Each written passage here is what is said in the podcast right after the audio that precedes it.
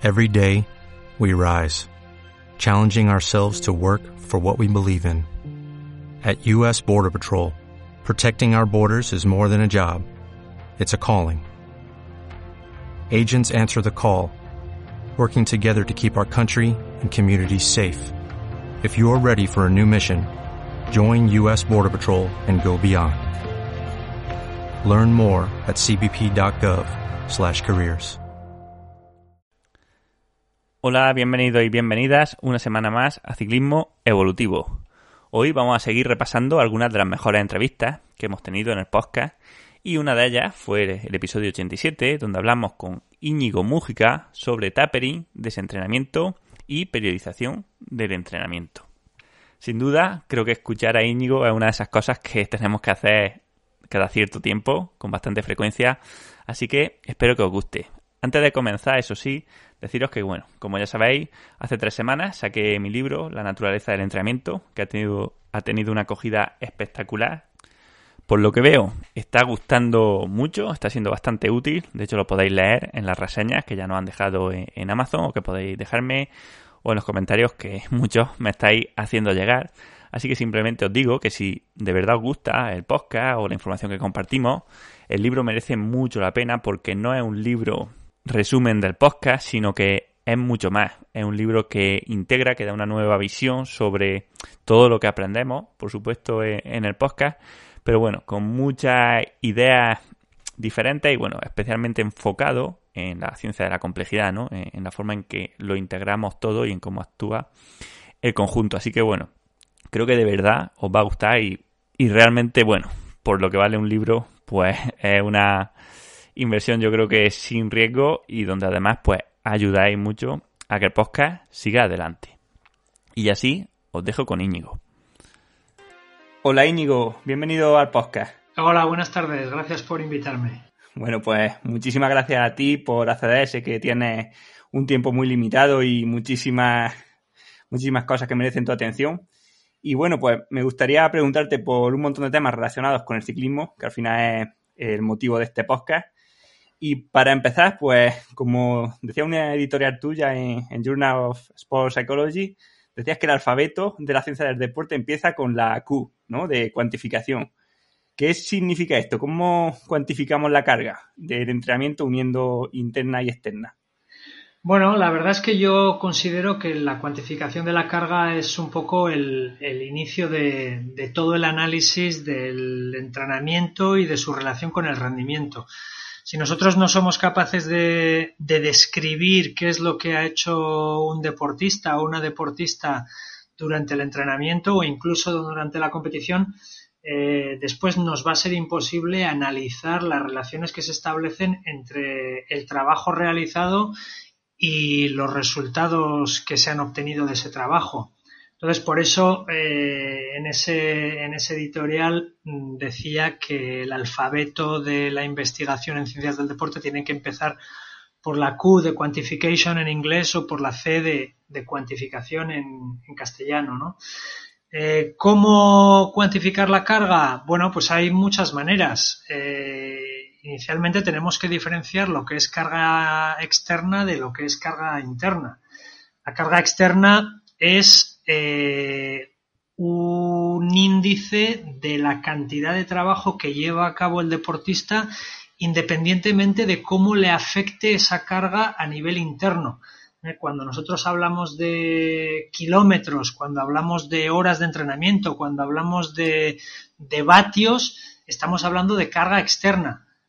Sin embargo, cuando hablamos de cómo ha afectado esa sesión de entrenamiento en particular a, a un deportista en concreto, cuál ha sido su frecuencia cardíaca, cuál ha sido eh, su gasto calórico, cómo le ha afectado a nivel hormonal. Ahí ya nos estamos refiriendo a la carga interna. Y desde ese punto de vista tenemos que tener muy claro que la carga externa no nos da una representación de cómo ha alterado un trabajo en concreto, bien sea en entrenamiento o bien sea en rendimiento, a la fisiología o al metabolismo de, una deportista. ¿eh? Por lo tanto, tenemos que tener muy claro esa diferenciación. Y en esta definición de carga externa y de carga interna, de alguna manera ya te he dicho un poco eh, cuáles son los métodos de los que disponemos para cuantificar, por un lado, la carga externa y por otro lado, la carga interna. ¿eh? He mencionado en la carga externa los kilómetros, eh, las horas de entrenamiento, los vatios y en la carga interna he mencionado la frecuencia cardíaca, he mencionado el gasto calórico, he mencionado las alteraciones hormonales. Bueno, pues todos estos son métodos de los que disponemos para cuantificar un tipo de carga y el otro. Eh, hay más, ¿eh? pero simplemente te menciono estos como, como ejemplo. Sí, sí. A la hora de hacer, por ejemplo, un seguimiento de un deportista, sabemos que la carga externa es relativamente fácil de, medir, que no digo que sea fácil, pero bastante más fácil que la interna. Mm, ¿Cómo podemos medir de forma un poco, por lo menos que sea fiable para el entrenador, esta carga interna y a la hora de tener una mezcla entre las dos, pues cómo podemos conseguir que, digamos, que, que ser capaces de controlar de verdad la fatiga que está teniendo el deportista y también un poco el estímulo de verdad o lo que vamos a conseguir con, con el entrenamiento? Bueno, hoy en día hay sistemas que nos permiten relacionar de manera directa e instantánea la carga o indicadores de carga externa e indicadores de carga interna. Eh, un potenciómetro nos está cuantificando por un lado la carga externa, porque nos marca la velocidad, nos marca la potencia, nos marca el tiempo, nos marca la inclinación y por otro lado nos está marcando un indicador de carga interna como puede ser la frecuencia cardíaca. Eh, hay otras maneras sencillas de cuantificar la carga interna eh, que, pasan simplemente por una valoración subjetiva del esfuerzo que lleva a cabo cada deportista. Y estas valoraciones subjetivas están bien validadas y muchas veces guardan una relación muy correcta con otros indicadores o biomarcadores de lo que ha sido la carga interna. De hecho, hay un trabajo muy reciente que hace un seguimiento de, de un grupo de ciclistas profesionales a lo largo de cuatro temporadas y durante esas cuatro temporadas se analiza la carga tanto interna como externa, eh, tanto en entrenamiento como en contrarrelojes de competición, como en etapas en línea de competición. Y lo que se observa en ese estudio es que todas las variables que analizan guardan una correlación muy, muy estrecha con todas las variables.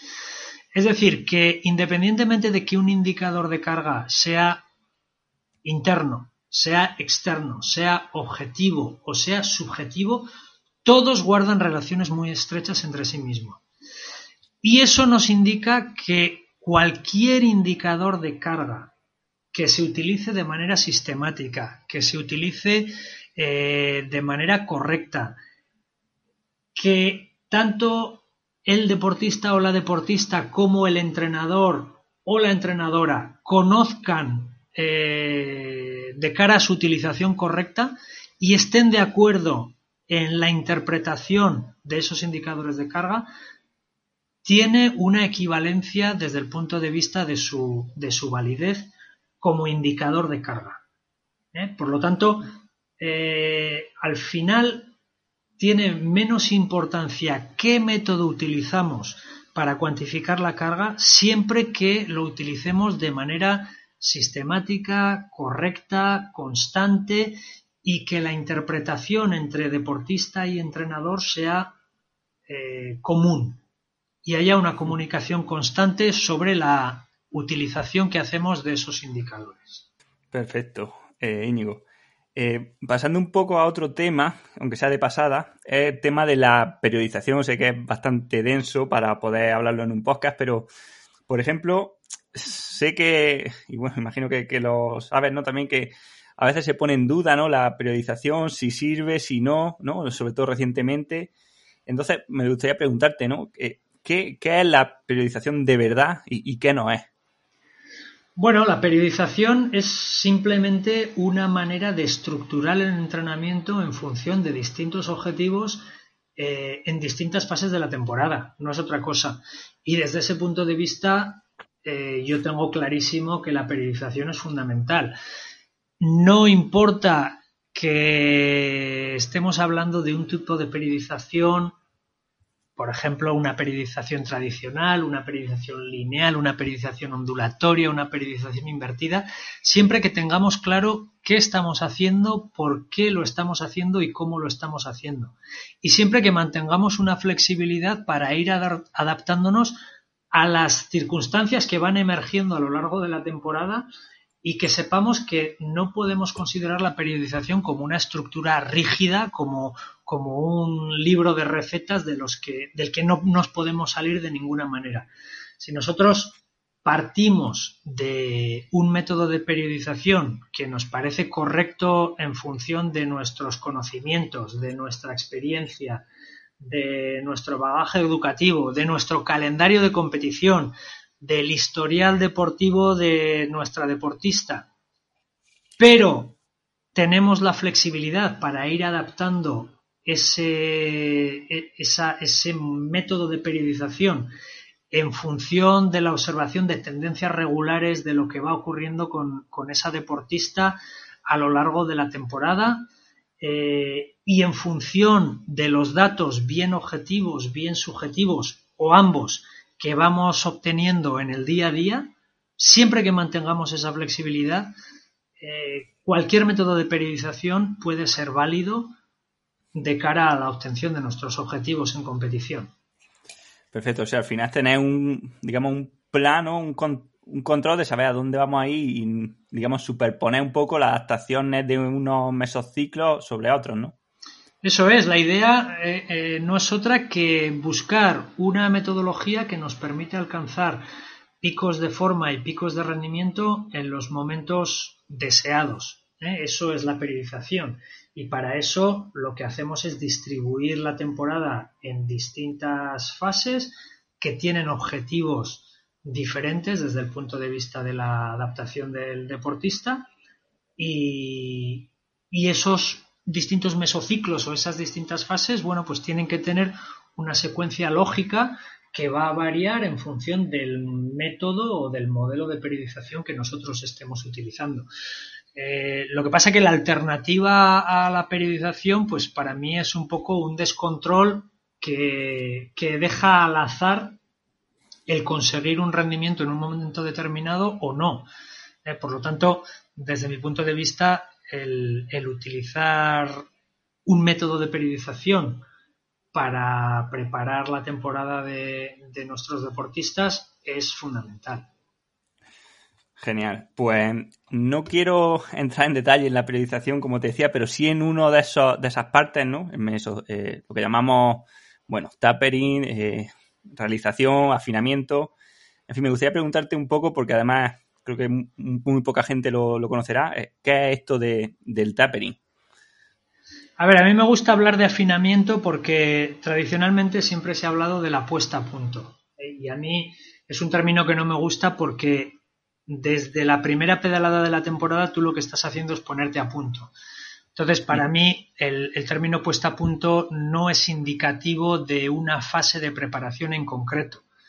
Eh, sin embargo, el término en inglés, que es tapering, o, el término en francés, que es affoutage, que significan afilar o, sacarle punta a, la preparación, me parece más correcto, ¿no? Porque de alguna manera describe en qué consiste esta fase de la preparación que no es otra cosa que una reducción de la carga a medida que se acercan las grandes competiciones. Entonces, por eso yo empecé a utilizar ese término de afinamiento que sería más eh, descriptivo, incluso más visual y más acorde al significado de los términos eh, que se utilizan en inglés y que se utilizan en francés.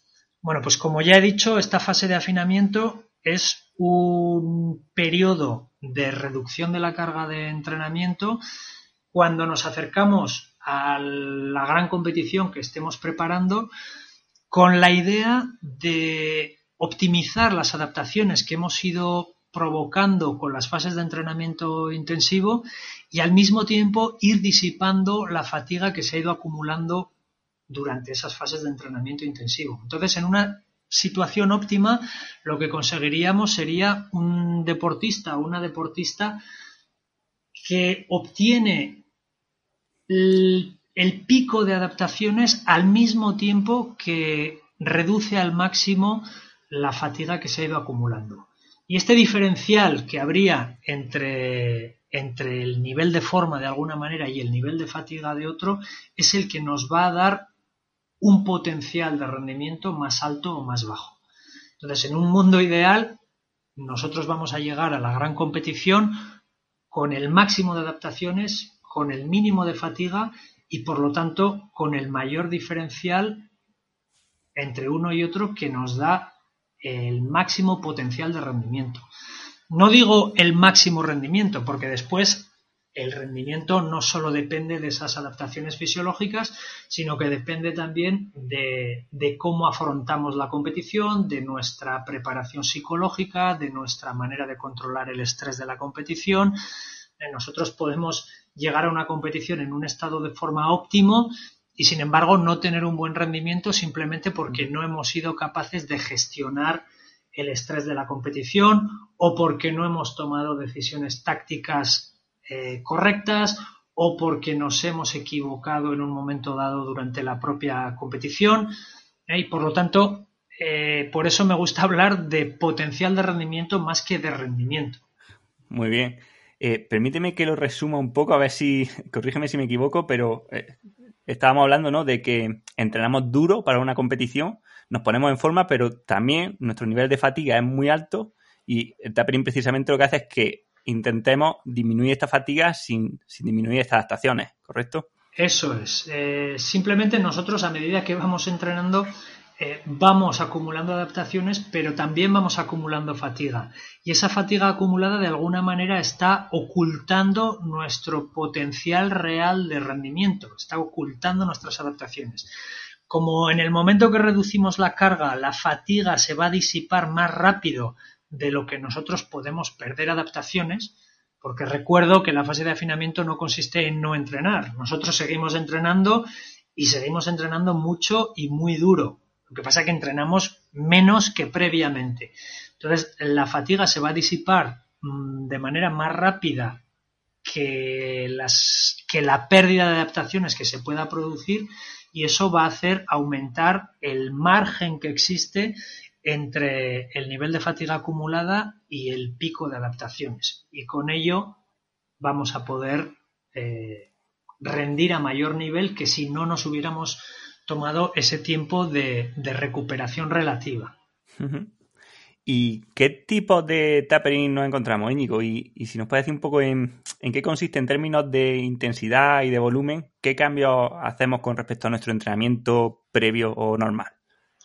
Bueno, pues nosotros hace unos años hicimos eh, un, un metaanálisis y otros estudios sistemáticos de la literatura científica y lo que vimos es que aunque hay muchas maneras de afrontar esta fase de afinamiento, eh, sí que se pueden hacer recomendaciones generales sobre métodos que pueden favorecer a la gran mayoría de deportistas siempre teniendo en cuenta que después vamos a tener que ir afinando y ajustando en función de las características individuales de cada, de cada deportista.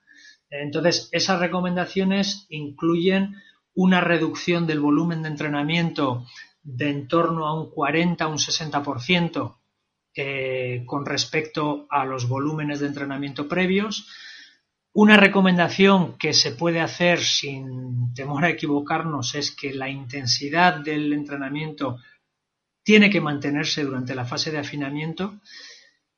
Por otra parte, la frecuencia de entrenamiento se puede reducir, pero en deportistas de muy alto nivel eh, no es recomendable que la reducción del volumen se produzca a expensas de la frecuencia. Es decir, que deberíamos mantener relativamente alto, al menos en un 80%, los días que salimos a entrenar. Lo que va a ocurrir es que esos días que salimos a entrenar vamos a entrenar menos, menos tiempo o menos kilómetros. Entonces el volumen se va a reducir sobre todo a base de reducir la duración de las sesiones o el kilometraje de las sesiones, no a base de quitar sesiones de entrenamiento. Eh, Después, la duración de la fase de afinamiento Puede ir de una a cuatro semanas. La recomendación general para la gran mayoría de deportistas estaría en torno a dos semanas. ¿eh? Algunos van a funcionar mejor con una reducción un poco más corta de ocho días, otros van a funcionar mejor con una duración un poco más larga que se puede eh, prolongar hasta tres semanas, por ejemplo. Pero la recomendación general para, para la gran mayoría de deportistas sería una duración de dos semanas. Y después tenemos el tipo de afinamiento, cómo reducimos esa carga de entrenamiento. Y ahí nosotros hemos descrito eh, una reducción en escalón o una reducción por ruptura en la que no hay progresividad en la reducción de carga. Es decir, si tú estás por término medio en el mesociclo anterior a la fase de afinamiento, eh, entrenando, digamos, mm, por decir algo, 14 eh, horas semanales, durante la fase de afinamiento pasarías a entrenar 8 eh, horas semanales. No es más que un ejemplo. De manera constante. Durante dos semanas vas a entrenar 8 horas semanales y si eso lo divides entre tus seis sesiones semanales de, entrenamiento, pues ahí se pueden hacer los cálculos. Después tendríamos una reducción lineal de la carga en la que durante la fase de afinamiento tú vas eliminando de manera lineal el volumen de entrenamiento. Si tu salida media o si la media del mesociclo anterior te supone que estás haciendo 80 kilómetros al día, pues tú vas a ir reduciendo durante esas dos semanas eh, de forma que el primer día del afinamiento vas a hacer 75, el segundo vas a hacer 70, el tercero vas a hacer 65, el cuarto vas a hacer 60 y así sucesivamente hasta que llega el día previo a la competición. Eso sería una reducción lineal. Y después tenemos la reducción exponencial en la que la caída inicial es un poquito más rápida y después se va a estabilizar en cierta medida la disminución de la carga. Y esta reducción exponencial puede ser de caída rápida o de caída lenta. En la caída rápida, evidentemente, la reducción del volumen total es mayor, ¿eh? porque desde el primer momento bajamos más la cantidad, de, la cantidad de entrenamiento. Y después hemos hecho estudios, sobre todo a base de modelos matemáticos en el caso de nadadores, en los que evaluamos la posibilidad de que fases de afinamiento eh, que no sean de, una sola fase, ¿no? Todo reducir de manera lineal o todo reducir de manera exponencial, sino que haya diversas fases, como por ejemplo, primero reducir la carga y después aumentarla un poco a medida que se va acercando la competición, podrían tener efectos positivos sobre el potencial de rendimiento de los deportistas. Eh, por ejemplo, lo que estaríamos diciendo aquí es que podemos tomarnos por 10 eh, días de reducción de la carga y cuando ese deportista o esa deportista está fresco o fresca, podemos aumentar la carga durante los días previos a la competición para aprovecharnos de esa frescura y poder hacer sesiones de entrenamiento de muy alta calidad que simulen muy bien eh, lo que va a ocurrir durante la competición.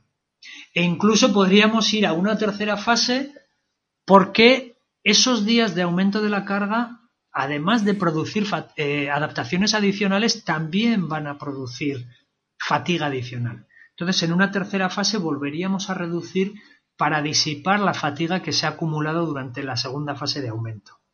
¿Eh? Para resumirlo, estaríamos hablando de un afinamiento en dos fases, en el que reducimos la carga y después la aumentamos en torno a un 30% de cara a la competición, en los 3, 4, 5 días finales, o bien una reducción de la carga, un aumento y otra reducción para eh, que la deportista llegue en un buen momento de, de recuperación y de adaptaciones a la competición. Sí, sí, muy, muy interesante. Además, esto al final creo que es algo muy personal del deportista, ¿no? Creo que, como bien indica, hay gente a, la que le sienta bien hacer un tapering muy marcado antes de la competición y otros que necesitan esa doble fase o ese, esos apretones previos. Y también imagino que para eso necesita tener muy claro, ¿no? Como entrenador, el nivel de fatiga que tiene el deportista para no llevarle fatiga a la competición. Y aquí es donde me encuentro el gran problema. ¿Cómo, cómo eres capaz de monitorizar o de un poco conocer, intuir la fatiga que tiene el deportista tanto al inicio del tapering o al final del periodo de, carga como durante este tapering antes de la competición? Bueno, en primer lugar, todo pasa porque la planificación del entrenamiento y la periodización del entrenamiento sea correcta. Tú, como entrenador tienes que llegar a, diseñar tus planes de entrenamiento con unas expectativas de qué nivel de adaptación y qué nivel de fatiga van a producir esas sesiones de entrenamiento en tus deportistas. Eh, después vas a ir controlando mediante variables de carga interna y de carga externa si realmente esas expectativas se cumplen o no se cumplen. Si se van cumpliendo esas expectativas, tú ya sabes más o menos o tienes una idea muy clara de cómo debería encontrarse ese deportista o esa deportista en cada momento de la temporada, incluido el final de la fase de entrenamiento intensivo o el inicio de la fase de afinamiento. Y después, durante la fase de afinamiento, mm, deberíamos encontrarnos con deportistas que son capaces de generar mayores potencias con percepción de esfuerzo similar o que tienen una frecuencia cardíaca más baja para una misma intensidad de ejercicio ¿eh? Entonces ahí se pueden usar mucho los, ratios entre frecuencia cardíaca y percepción de esfuerzo, entre potencia y frecuencia cardíaca, y esto nos va a indicar si, si, esos deportistas se están adaptando como nosotros teníamos previsto que se fueran adaptando. Y luego aparte, por supuesto, tenemos la comunicación entre, entre el entrenador o la entrenadora y, y el deportista o la deportista. Ahí eh, si bien es importante que esa comunicación sea fluida y constante, y constante a lo largo de toda la temporada, todavía lo es más durante esta fase de afinamiento en que nos vamos acercando a la, a la gran competición o a las competiciones más importantes. Pero en este sentido también me gusta aclarar que la percepción subjetiva de, de, una deportista durante la fase de afinamiento en un momento determinado no tiene que ser motivo para que cambiemos radicalmente toda la preparación. Y hay veces que un error que se puede cometer es tener una reacción excesiva eh, en función de, las sensaciones que tenga una deportista en un momento concreto y, no confiar en el proceso.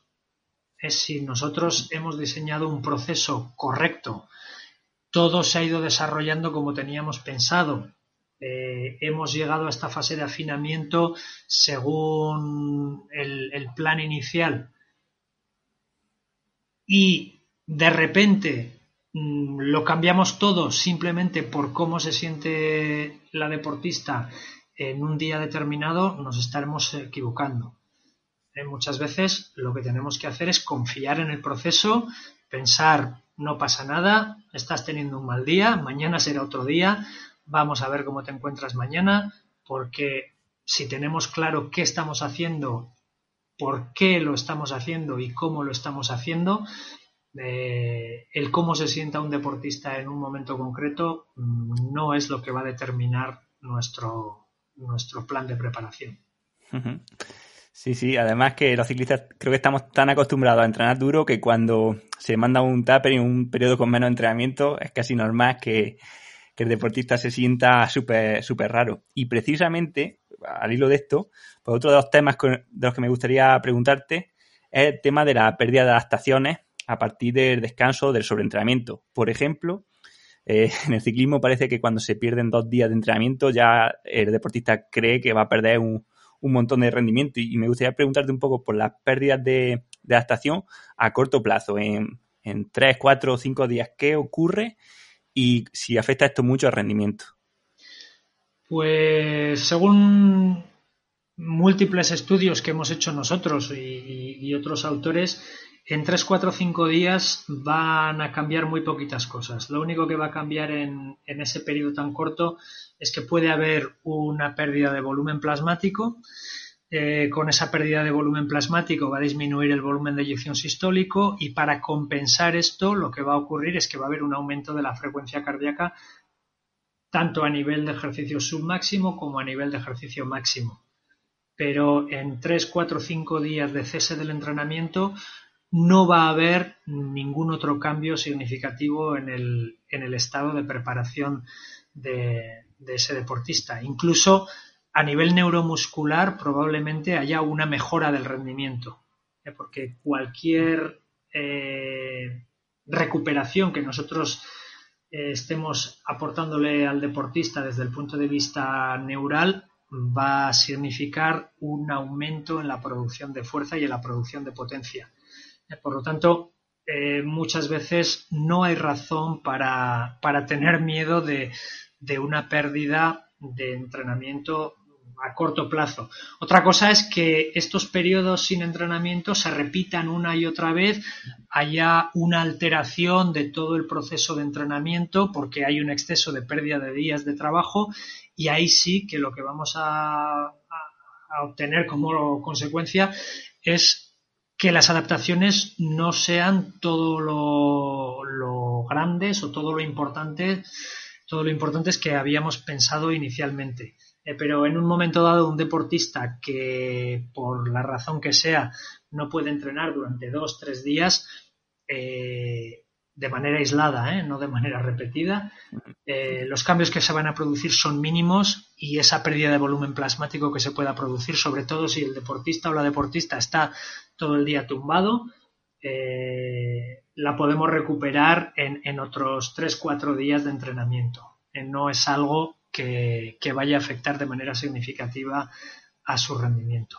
Si ese cese del entrenamiento se prolongara en el tiempo, ahí ya sí que vamos a tener eh, pérdidas muy importantes que, nosotros hemos descrito una y otra vez y, que me ha tocado repetir unas cuantas veces durante la fase del confinamiento, ¿no? en, distintas entrevistas y, podcasts y, y webinars que, me han invitado a hacer durante, durante esa fase de, confinamiento en la que muchos deportistas no tenían la posibilidad de, entrenar.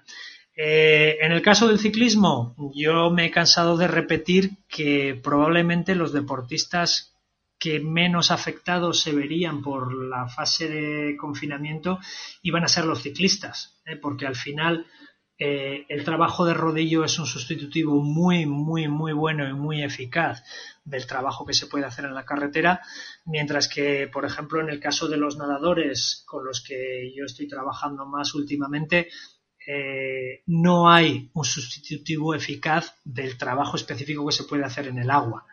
Eh, podemos intentar retener otro tipo de adaptaciones, pero el trabajo específico de agua no se puede sustituir con nada.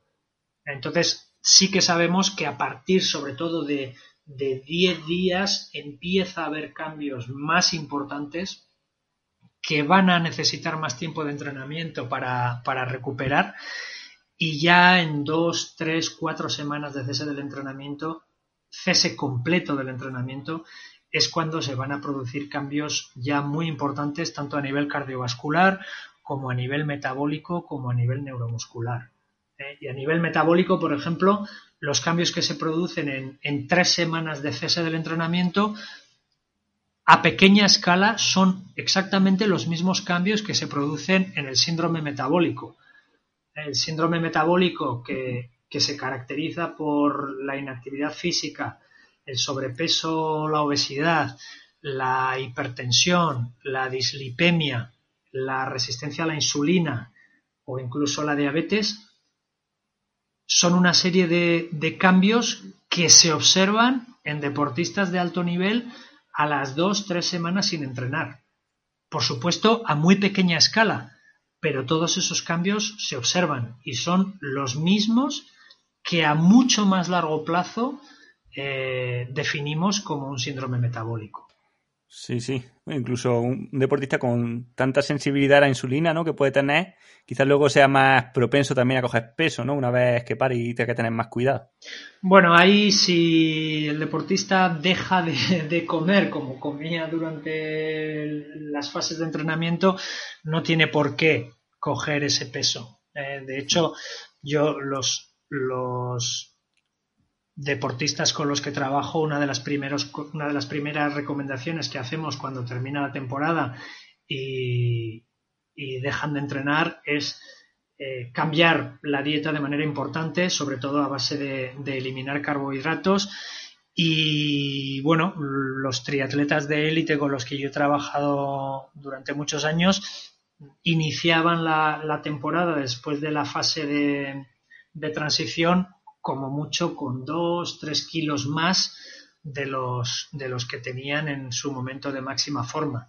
¿eh? Y eso es consecuencia de, modificar sus hábitos nutricionales durante, durante los periodos de transición. Genial. ¿Y qué tipo de esfuerzos consideras que son los que se ven más afectados por la, por la pérdida de entrenamiento? Mm, siquiera a corto o a largo plazo, pero por ejemplo, nos vemos más afectados a nivel de esfuerzos neuromusculares, a nivel de esfuerzos más cortos, de 2 o 5 minutos, o en esfuerzos más largos y más aeróbicos. Mira, si se trata de una reducción de la carga, eh, se ha visto que manteniendo la intensidad en deportistas no excesivamente entrenados, gente que no es de élite, eh, podemos reducir la carga hasta, podemos reducir la intensidad hasta un 66%, perdón, perdón. Si reducimos excesivamente la intensidad, ahí vamos a tener una pérdida importante de adaptaciones.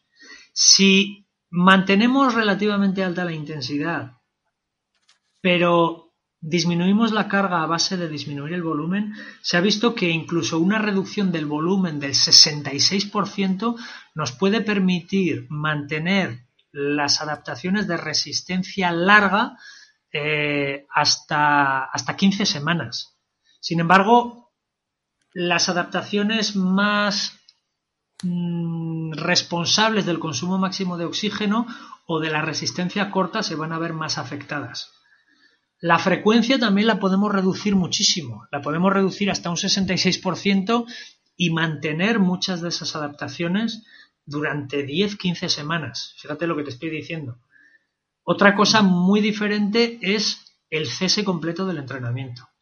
Con el cese completo del entrenamiento mm, va a haber una disminución muy importante, como te he dicho antes, de las capacidades cardiovasculares, va a haber una reducción muy importante a nivel metabólico y a nivel neuromuscular, durante 3-4 semanas vamos a ser capaces de mantener nuestro potencial de, fuerza y de potencia. A lo mejor perdemos potencia específica, pero la fuerza la podemos mantener.